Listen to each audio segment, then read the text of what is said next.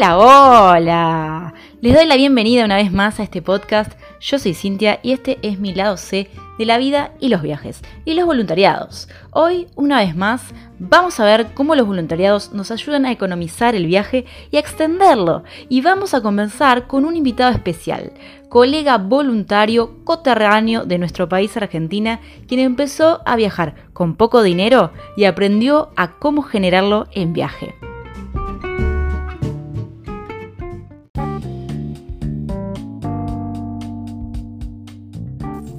Este es el lado C de la vida y los viajes.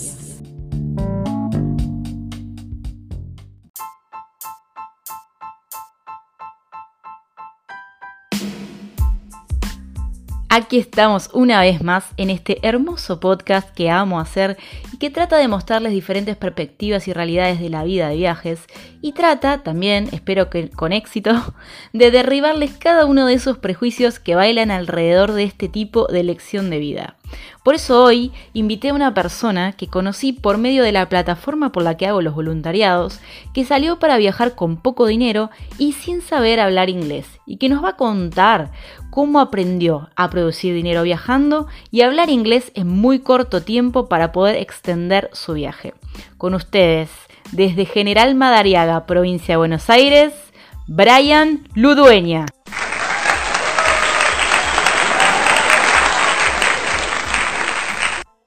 Bueno, acá estamos con Brian. Hola Brian. Hola, sí, ¿cómo va? ¿Todo bien? ¿Cómo va todo? Todo bien acá, con un poco de calor. Sí, ¿no? ¿Está haciendo calor por Argentina? Sí, sí, muchísimo calor, está insoportable, mucho humedad. Creo que está haciendo más calor que en Brasil, porque acá llueve sin parar, así que Ah, calor ¿sí? no hace. No, acá no, acá mucho calor, sol, humedad, llueve un poquito, pero después sale el sol y se pone insoportable. Bueno, yo hice una breve introducción eh, de tu historia, pero voy a dejar a que ahora vos te presentes un poco y nos cuentes quién era el Brian antes de viajar. ¿Qué hacías? Antes de viajar yo estaba bastante estancado en que no sabía qué iba a hacer, no sabía si empezar a estudiar otra carrera, porque me había metido en- a estudiar en dos carreras y al final ninguna de las dos la terminé, las terminé concretando.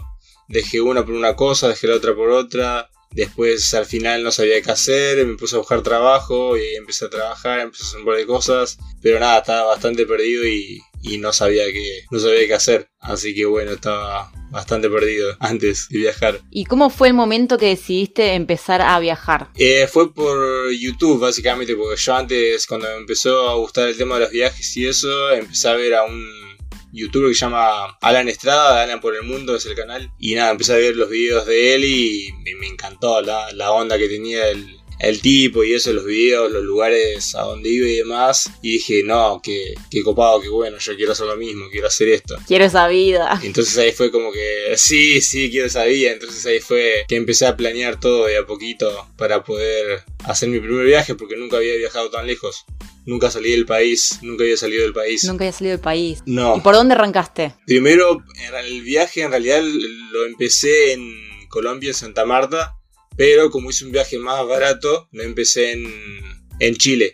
Me tomé un bondi, un bus desde un micro desde Chile hasta. desde Buenos Aires hasta Chile. Y ya desde Chile me tomé un avión hasta Lima. Y de Lima me tomé un avión a Bogotá. Y ahí de Bogotá otro a Santa Marta. Fueron todos low cost. Wow, para Así un, la forma- un bus desde Buenos Aires hasta Chile no sabía que eso existía. ¿Cuántas horas viajaste? Ah, sí, son como 22 horas más o menos. Creo que 21 o 22 horas son más o menos de Y viaje. tenés que cruzar la cordillera. Claro, sí, sí, sí. Ah, la pelota. ¿Y eso cómo fue? Hay que cruzar por un par de... Ay, no, no, fue bien porque hay un camino que, que pasa medio lejos, digamos, de ahí. Entonces no es tanto... Está bueno, está, eh, obviamente el paisaje eso está buenísimo. Sí. Pero nada, hay un camino que está bueno, que no es peligroso ni nada, así que por lo menos hasta donde yo fui eh, despierta, capaz que durmiendo pasé por un lugar que, que- que ni idea y andás a ver por dónde habré pasado, pero nada, estuvo bastante bueno, bastante llevadero. Bueno, no es tanto, porque yo para llegar a Florianópolis tardé 26 horas. Así que más o menos. No, sí, sí, no, no es tanto, y sí, y yo también calculaba porque para ir a Tucumán tardaba como 24, horas- como 24 horas cuando fui al norte. Al final tardé más entre el mismo país que, de- que a Chile, entonces ya, ya tenía experiencia en viajes largos, digamos así, así que fue bastante bueno. ¿Y en total cuánto tiempo viajaste por Sudamérica? En total, eh, en total, nueve meses. casi nueve meses. Faltan unos días para completar los nueve meses, digamos. Y nada, volví para saludar a mi familia a mis amigos y dije, bueno, hago la temporada en la costa de Argentina, que es desde, arranca en diciembre, enero, es enero y febrero, hasta fines de febrero. Y dije, bueno, en marzo sigo, sigo de viaje. Y nada, el 26 tenía un ticket comprado y al final, una semana antes, cerraron fronteras todo y ya me tuve que quedar acá. Dije, bueno, quizás en junio, julio puedo y COVID. viajar y no. Al final todo fue peor y peor y, y nada, acá estamos esperando todavía. Y los planes se frustraron. Sí, se fueron. Sí, la pandemia nos agarró medio así a sí, a la mayoría los agarró medio a unos peor que otros, pero... ¿Y vos cómo empezaste a viajar? ¿Con qué modalidad? ¿Tu idea era hacer un viaje sabático, de vacaciones? ¿Empezaste algún tipo de modalidad que te permitiera economizar costos? ¿Cómo fue tu viaje cuando arrancaste? Sí, la cosa fue que yo cuando empecé con esta idea de viajar, mi primer prejuicio fue como que no, eh, ¿cómo voy a hacer para empezar un viaje si ni siquiera tengo un trabajo? Y nada, yo pensé que viajar era solamente para la gente de mucho dinero, mucha plata, entonces como yo decía, no, ¿cómo voy a hacer si, si no tengo guita, no tengo trabajo, no tengo nada? Entonces, bueno. Sí, es lo, lo que pensamos todos, que viajar es para quien tiene mucha plata. Sí, sí, eso es lo que empieza la mayoría antes de hacer el- un primer viaje, claro. Y nada, así que ahí me puse a buscar opciones para ver cómo viajar más barato y demás. Y yo decía, bueno, a ver si hago la temporada, que la temporada de verano acá, porque en ese momento estaba muy difícil conseguir un trabajo fijo, más con la situación económica y la crisis y todo eso, es complicado conseguir laburo acá, trabajo. Y lo que más fácil es es conseguir en la costa durante la temporada alta. Ahí hay muchas posibilidades de encontrar trabajo y eso. Entonces dije, bueno, trabajo estos tres meses y veo cómo hago para viajar con ese poco de dinero que, que hago en ese tiempo. Entonces encontré Worldpackers, una plataforma de viajes, una plataforma de voluntariados que te permite trabajar a cambio de hospedaje y y comida y hasta muchos beneficios más, pero mínimo un desayuno y, y el hospedaje, la acomodación. Entonces yo tenía en cuenta eso porque digo, bueno, lo, lo más caro cuando uno viaja es, bueno, los pasajes, pero después es el tema de la comida, alimentarse y demás. Y ya después también el tema de la acomodación, el, el hospedaje, si sea un hostel, hotel, lo que sea. Sí. Así que nada, eso fue mi idea en un principio y dije, bueno, como tengo poco, poco dinero, no me va a quedar otra opción que hacer voluntariados. Todo ese tiempo, lo- los nueve meses que yo quería arrancar de viaje, y sin saber que era un voluntariado ni nada. Sí, sí, todos estamos en la misma. Al principio no tenemos ni idea y después eh, conocemos la idea y está buenísimo hacer la voluntariado. La verdad que se economiza, Sí, sí, tal se cual. economiza un montón. ¿Y vos cuando saliste a viajar, saliste con un límite de dinero, digamos? ¿Saliste con un monto que sabías que te iba a alcanzar para cierto momento y te ibas a volver? ¿O pensaste que no sabías cuánto te iba a durar o cómo tenías calculado tu viaje en permanencia? Claro, yo en realidad sí me fui con esa idea de irme y, y no volver, porque la idea mía era irme ya y empezar a orar para ir a Europa, que Europa es como mi primer lugar al que quería visitar. Pero bueno, como estuvo difícil para mí juntar el dinero y demás, dije voy a elegir un destino más cerca, más accesible y demás. Entonces ahí fue que decidí por Colombia y, y ahí, fue la, ahí fue la cosa. Ahí empecé a ver cuánto dinero iba a juntar y mi primer cuenta fue como 550, 600 dólares, pero después de un tiempo como que tuve que comprar unas cosas, gastar una en otra cosa y al final me terminaron quedando alrededor de 350 dólares. Más el pasaje, ya había comprado el pasaje, lo- los pasajes aéreos de low cost, los de colectivo, los del bus. Todo eso para llegar a Colombia. Claro, todo eso para llegar a, a Colombia. Eh, que fueron, a ver, fueron uno, dos, sí, fueron como tres aviones y, y un par de buses de Montis. Wow. Medio larguecito se me hizo. Pero todo sea para economizar. Sí, así que sí. Entonces te quedaron Con 350 dólares. 350, esos 350 dólares te alcanzaron para los nueve meses o te quedaste sin dinero antes, digamos. No, no, no, eso fue como un inicio de los 350 dólares con lo que yo arranqué. Pero después cuando vi que ya no tenía, ya me estaba quedando sin plata en un momento, que fue como a los 4 o 5 meses igual, porque la estiré bastante porque con los voluntariados, gracias a eso pude mantenerme re bien, con la comida, el hospedaje, hasta, hasta en muchos lugares me daban cerveza gratis y Genial. fiesta gratis y todo, entonces no, no gastaba en prácticamente nada. La, iba eh, súper estirando la, la plata. Pero después ya en un momento ya me empecé a quedar sin, sin dinero y dije, bueno, algo tengo que hacer, tengo que buscar algún trabajo o algo porque si no, no sé cómo voy a hacer. Ahí empecé a vender, vender comida, fue lo primero que se me ocurrió y que vi que han hecho otras personas. Así que ahí mismo en el hostel le preguntaba al manager del hostel si, si existía la posibilidad de usar la cocina para, para vender a los huéspedes y en la mayoría pude. En la mayoría de los hostels pude hacerlo, así que así fue como hacía. Cocinaba, por ejemplo, empanadas y vendía a los huéspedes. Genial, o sea, vos viste la beta que por ahí por la comida podías conseguir un, dinerillo para seguir viajando. Sí, claro, algo tan esencial como es la comida, ¿viste? Entonces fue, era como, bueno, es algo que se tiene que vender sí o sí, supongo, porque todos comemos, así que. Sí, de última también si no lo vendés, lo comes, así que. Sí, sí, siempre de, una manera u es otra. Es un ganar-ganar. Claro, mal, sí, eso es lo bueno. ¿En algún momento del viaje te quedaste sin dinero o empezaste a generarlo antes de que eso sucediera? Mm, en una oportunidad sí, porque justo pasó una vez que no iba tanta, no había tanto turismo, no había tanta gente en el lugar donde estaba, que eso fue en Montanita, en Ecuador.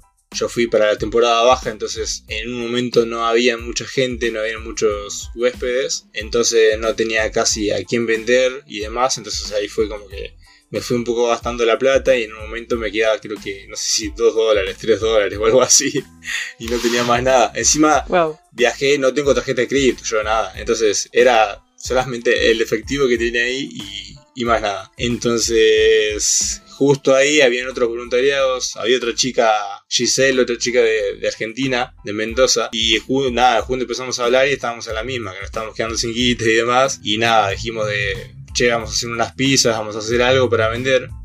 Así que bueno, ahí nos comunicamos entre todos, eh, me hicieron el aguante básicamente. Eh, entre ella y otros voluntariados más que había ahí en el hostel. Y nada, entre todos hicimos, ¿qué fue? Pizza, fue la primera comida que hicimos, pizza a la parrilla. Así que Genial. sí, así que hicimos eso y vendimos creo que como a 5 dólares la mini pizza, ponele. Y, y bueno, con eso zafé, eh, hicimos algo de dinero con eso y a partir de eso ya pude hacer, hacer otras comidas para seguir vendiendo y establecer. Claro, como que con la pizza vos dijiste, opa, con esto puedo hacer un billetito. Y ahí como que empecé empezaste a generar otros menús, otras cosas, y siguió por la comida la única forma de ganar dinero o hiciste alguna otra cosa más? No, sí, sí, al principio sí, con la comida porque fue como lo más fácil, digamos, fácil relativamente, y, y fue como que pizza y después que a ver qué podemos hacer hamburguesas, hamburguesas veganas. Bien ahí. Y ya después otro tipo de como pasta. Sí, sí, hay, había que incluir porque hay muchas personas que, que viajan y eso que son veganas, vegetarianas. Y entonces era muy bueno para nosotros incluir todo eso porque obviamente iba a ser más ingresos para nosotros también. Y sí. Y empezamos a hacer también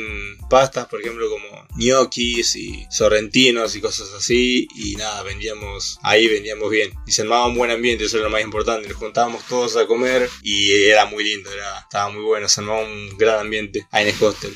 Ya después de eso... Lo que tiene de bueno los hostels es que siempre hay un montón de personas que viajan, que no todo el mundo es viajera así como nosotros, de que tratamos de, economizar lo máximo posible para perpetuar el viaje, sino que hay un montón de, extranjeros eh, de Europa, de otros lugares del mundo, que no tienen ganas de cocinar. Esa es la realidad, que están explorando y que llegan al hostel y prefieren pagar por comida que cocinarse, porque no tienen esa, esa de economizar tan al máximo. Sí, tal cual. Entonces, eh, para mí el hostel es un gran lugar para hacer comida y venderla, aunque sea que hagas una torta yo hacía unos pancitos saborizados y los vendía antes de hacerlos. O sea, ya lo empecé a hacer, al primer día vendía los 20 minutos y al segundo día decían, che, vas a hacer pancitos, haceme 10 para mí. Entonces me parece que los hostels es un gran lugar para hacer dinero con comida, por ejemplo. Sí, no, para mí es el mejor lugar, porque uno puede salir sí, a vender a la calle y demás. También. Pero es diferente, por lo menos acá en Sudamérica es diferente, porque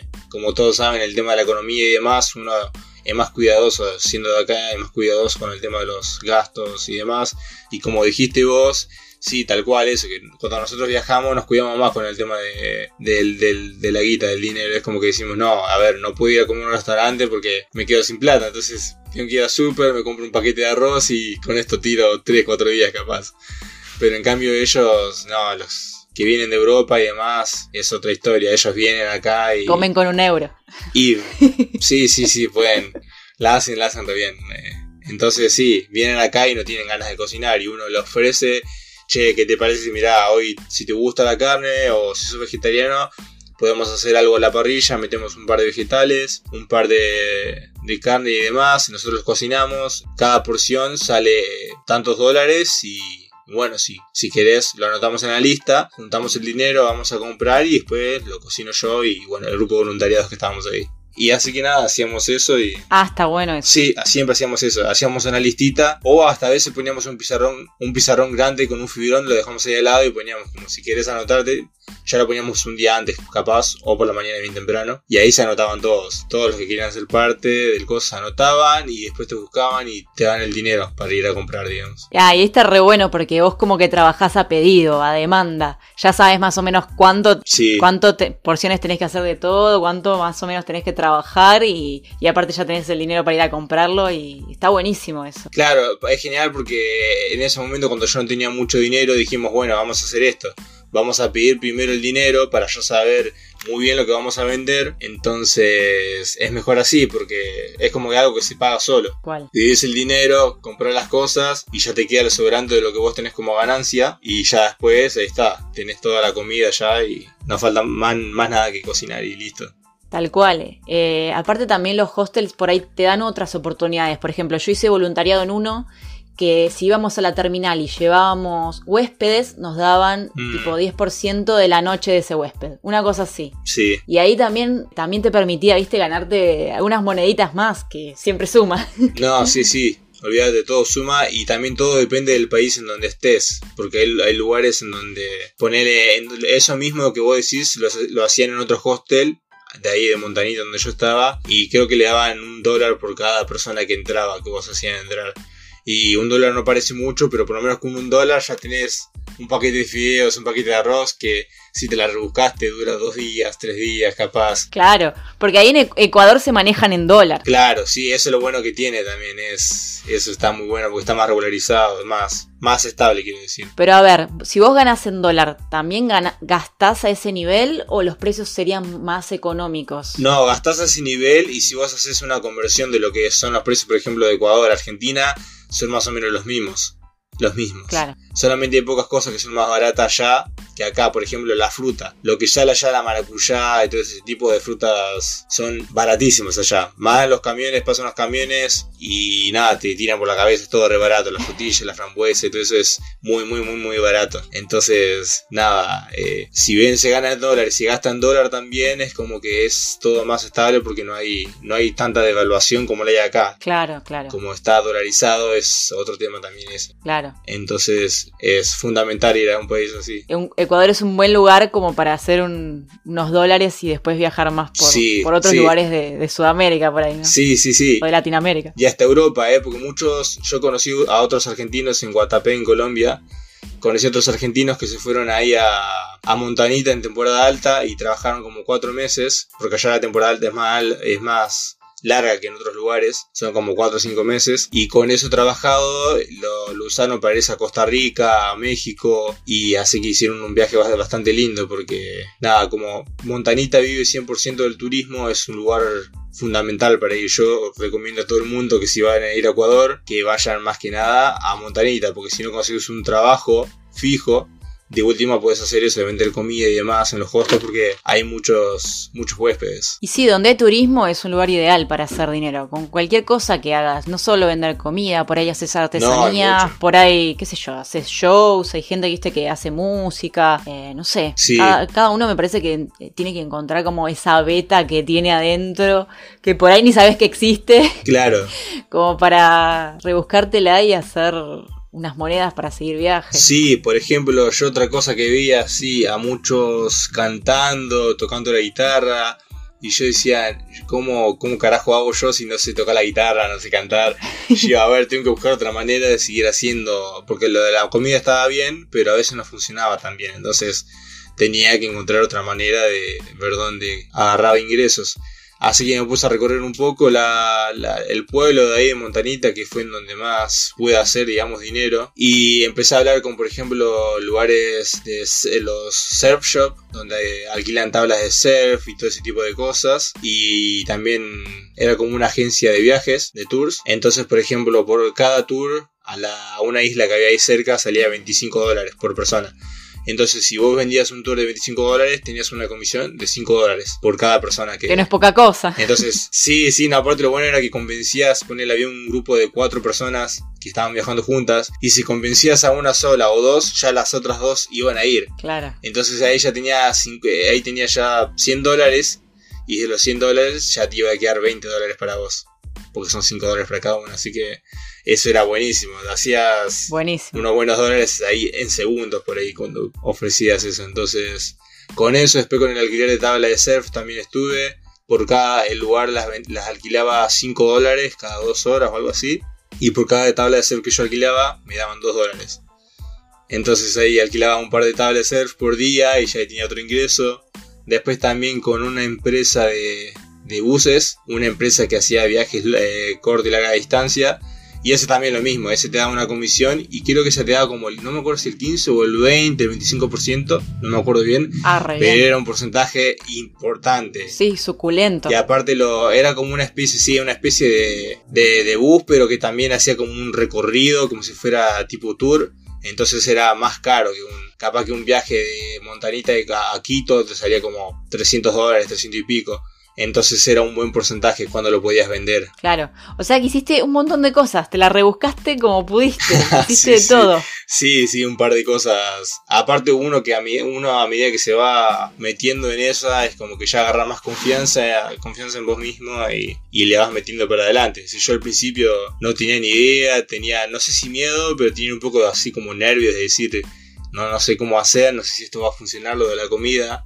Y después que vi que sí funcionó, fue como que dije, ah, sí puedo, sí puedo con esto. Es como que uno va agarrando más confianza en uno mismo y demás. Y de ahí todo para adelante y así va mejorando Sí, todo. es como que quebrás paradigma, ¿viste? Porque si nunca vendiste algo en la vida, es como que tenés que poner la cara ahí y estás como exponiéndote al rechazo.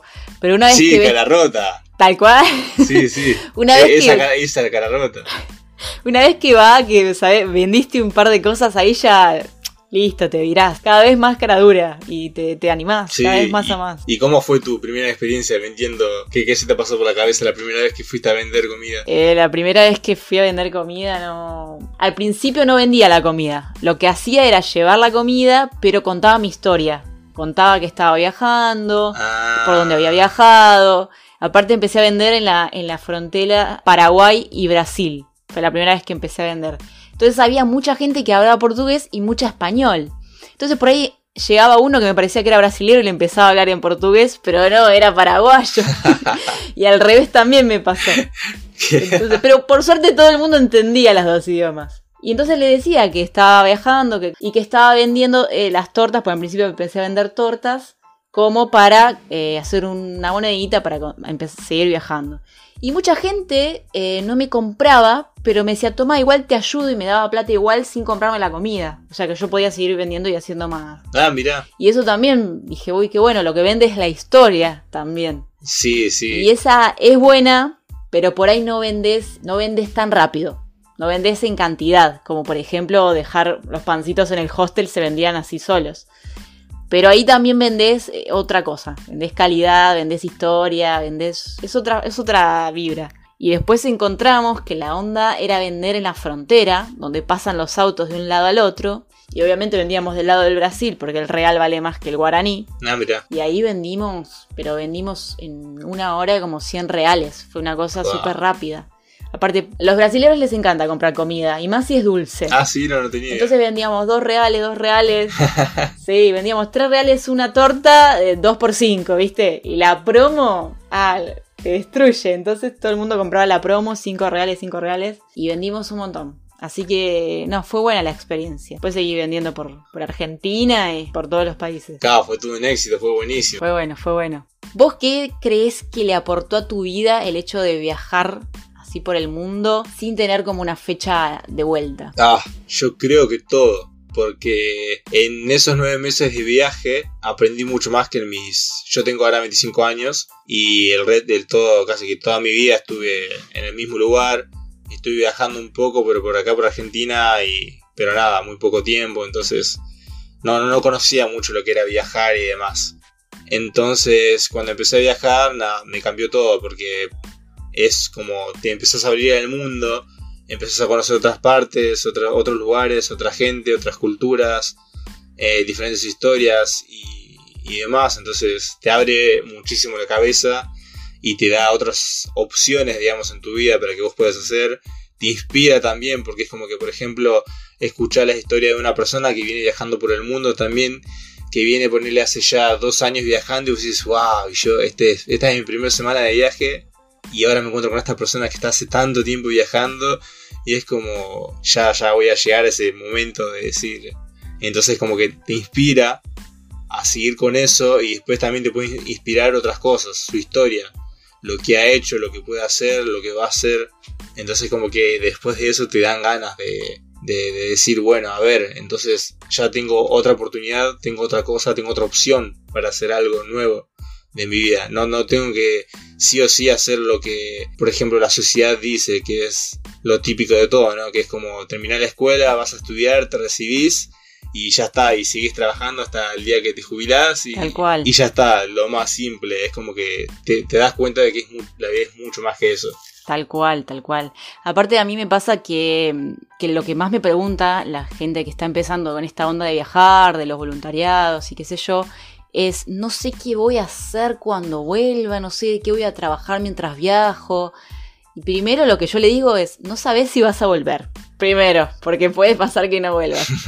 Segundo, que el viaje te va generando como, si vos querés seguir viajando, te vas animando a hacer cosas que nunca hiciste en la vida. Entonces, para mí, eh, también eso es lo que aporta el viajar, como que, es lo que decías vos, que te va como dando otra perspectiva y haciendo desenvolver habilidades que ni sabías que tenías, como habilidades de venta, como macramé, pintar algo, cualquier cosa, lo que sea, que te va saliendo y que encima te gusta, porque realmente te sale de vos eh, hacer eso que, que nunca pensaste que ibas a hacer. Sí, sí, totalmente es. A mí, por ejemplo, también sí, yo me fui con esa idea de no querer volver o sea, de irme y seguir viajando, hacer un viaje más largo. Y decir, bueno, voy a ver qué pasa, llego a un determinado mes y voy a ver qué pasa.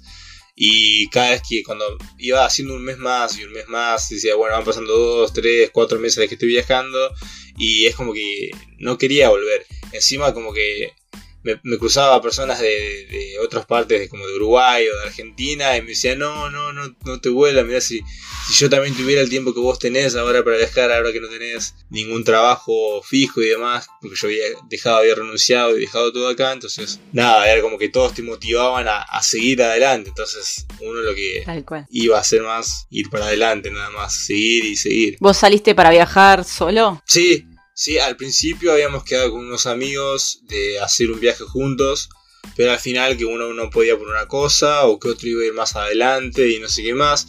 Entonces dije, bueno, mejor voy a ir solo y de paso también me conozco más a mí mismo, aprendo más cosas y veo qué pasa, así que me mandé solo.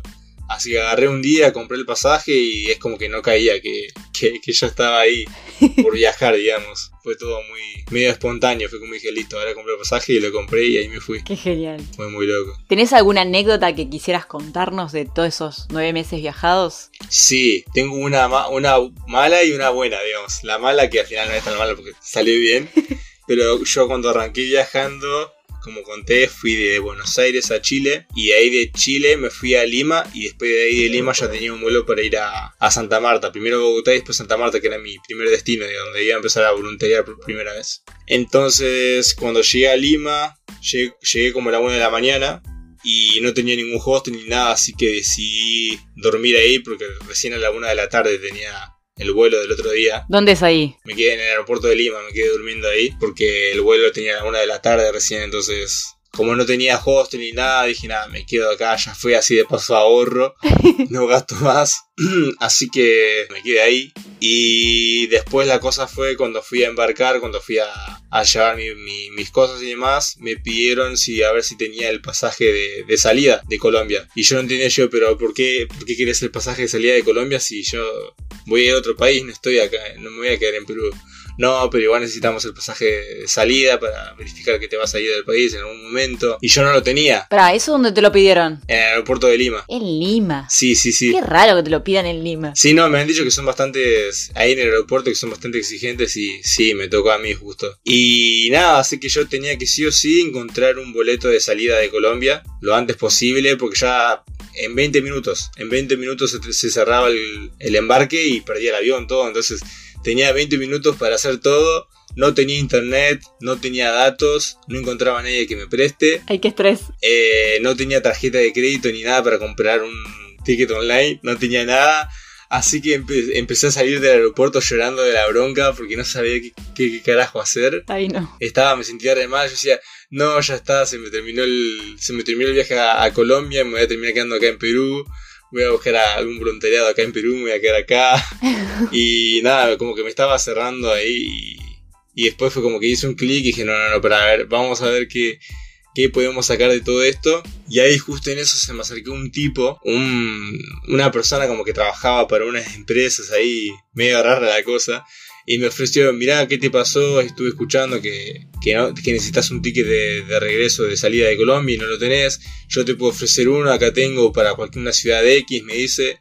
Y el más barato que tengo es el de 80 dólares. Así que solamente te puedo dar ese que es como un pasaje ficticio, pero que funciona para la empresa, para la aerolínea.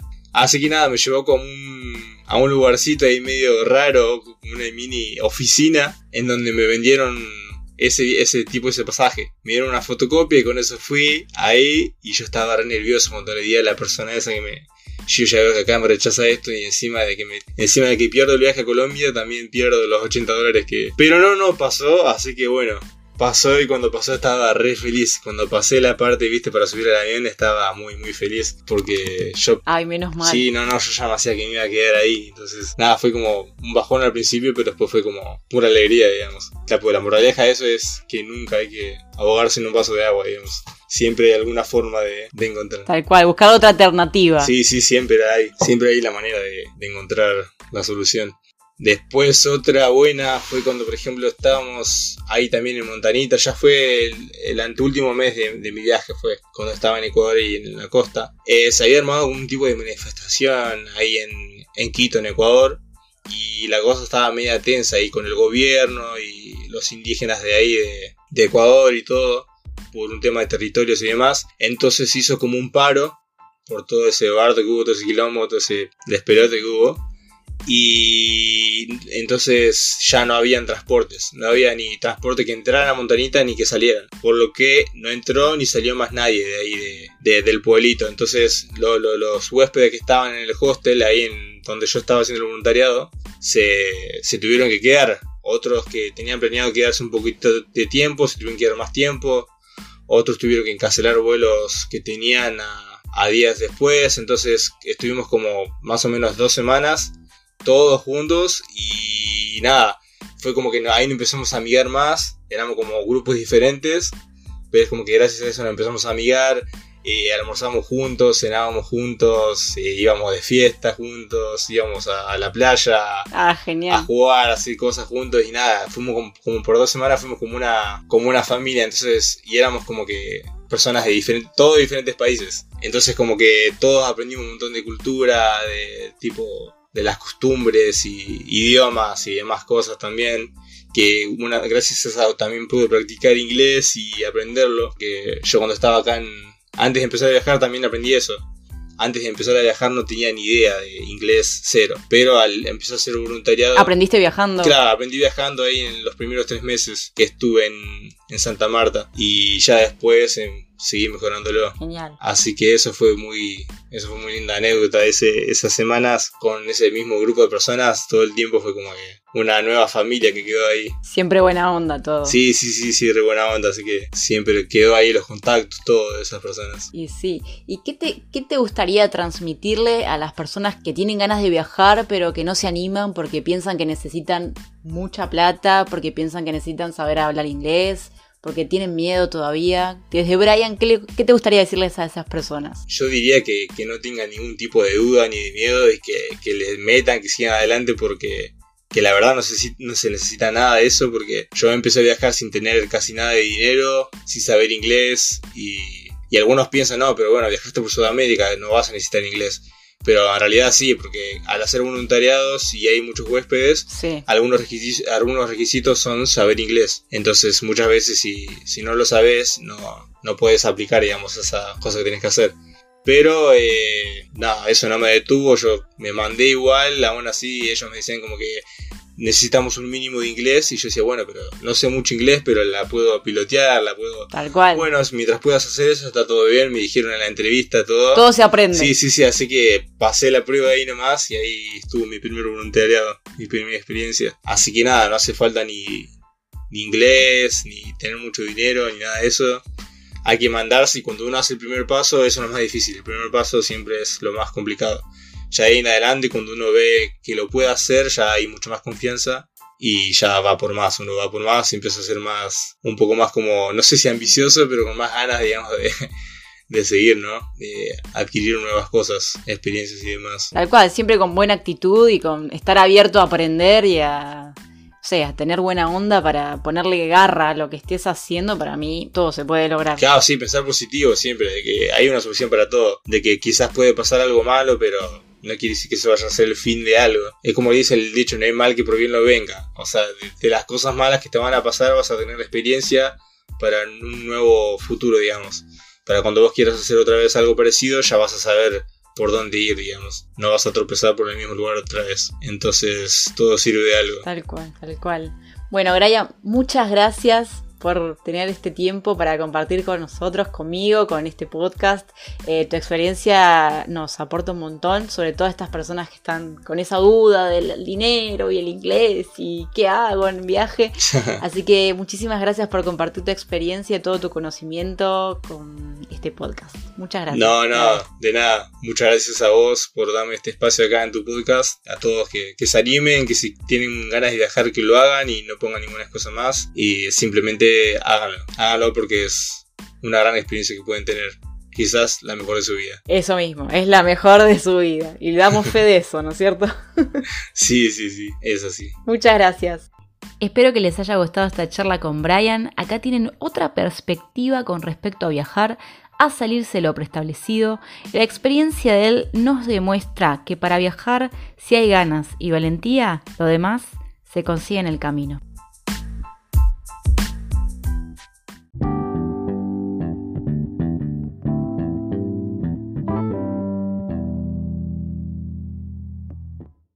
Hasta acá llegamos por hoy.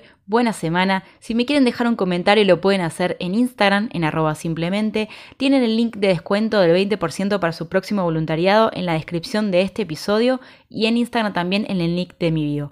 Suscríbanse a mi canal de YouTube que está nuevito, donde de a poco voy subiendo los podcasts subtitulados y formando una comunidad. Me reayudarían sumándose. También si les copa lo que hago, obviamente, y quieren invitarme un heladito, también les dejo el link más abajo. Les mando un beso gigante y hasta el próximo episodio.